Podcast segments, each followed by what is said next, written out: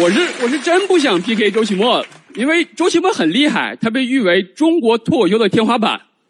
然后他又找我 PK，他就复活，然后一群人来骂我，你说我能说什么？我只能说说出来你们可能不信，是天花板先动的手。开的这么开啊！开的这么开啊！我这这个事儿就像小孩没事咣咣踹墙，然后他说为什么脚疼？我脚疼。他妈过来说墙坏，墙坏坏。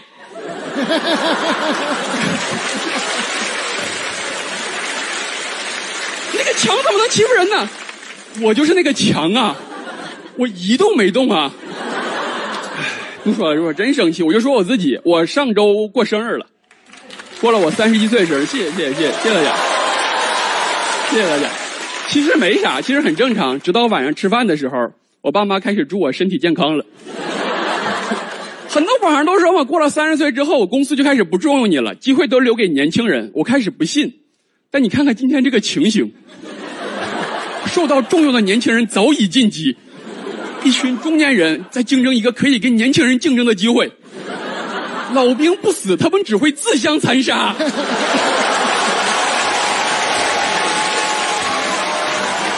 哇，这一段太炸了！哇，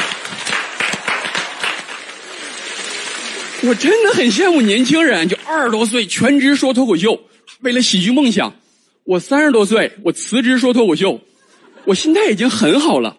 但有的时候，我看着镜子里的自己，也会对自己说：“卿本佳人，奈何作贼。”真的，网上有那什么鸡汤文嘛？什么俞敏洪三十一岁才创立了新东方，张朝阳三十二岁才创立了搜狐，你急什么急？你说我急什么急？留给我大器晚成的例子都不多了。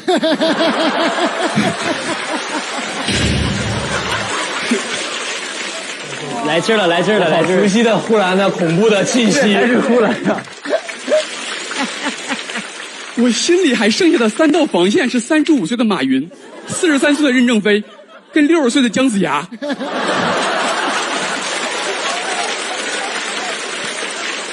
且三十岁的时候，真的跟你小的时候聊天的东西都不一样了。你们肯定好奇，我跟建国喝酒，平时都会聊点啥？一定是文学啊、梦想啊？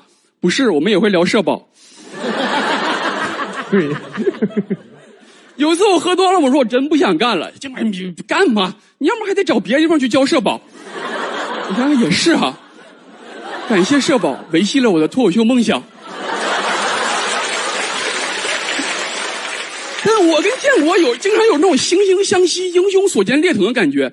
但是我们学过历史，知道英雄和英雄之间是不会聊社保的。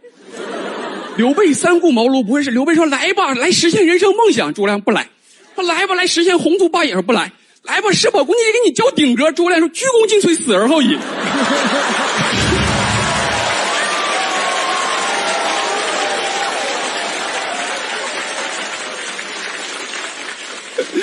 我和几个中年朋友前段时间去鬼屋，去鬼屋去玩真的，我发现在整个鬼屋里面最淡定的就是这些中年人了。真的，他知道生活比鬼屋残酷多了。就那个 NPC 那个鬼，咔一出来，年轻人啊吓得四处逃窜，那个中年人就这么看着那个鬼，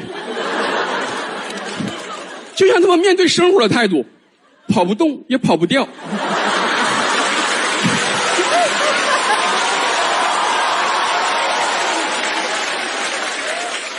你看呼兰的右手，呼兰的右手穿那个劲儿来了。如果拿上来就不对劲，他就一直在那拖着得。要不然你就弄死我得了。真的，最吓人的是我们在那个鬼屋里面看见个床，我说这是干啥的？他说就是那些鬼有的时候加班太晚了，就在这睡了。所以我在想，现在各种什么鬼屋、什么生化危机，那都不吓人，就应该做一个中年危机。一进去先打卡，进去之后也不黑，就是灯火通明，全是格子间大鬼小鬼都在那边加班。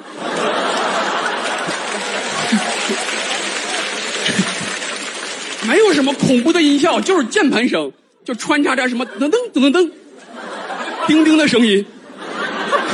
真的，你还有一些鬼在工位上骂老板，咱老板真不是人呐。老板也无所谓，本来咱就不是人嘛。还能看到有些鬼，由于工作疲劳，已经印堂发黑了，疯狂的掐着自己的人中，生怕自己猝死。真的，你跟工作人员说啊，这太恐怖了，还有没有别的场景？带你往里走，咔窜出个小孩抱你喊爸爸爸爸，我要上好学校。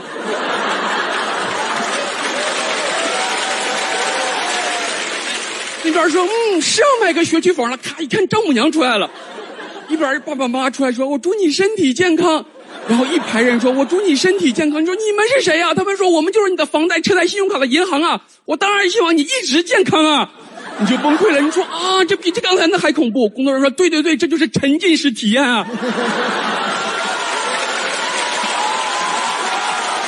我我想工作，想加班，我想要福报。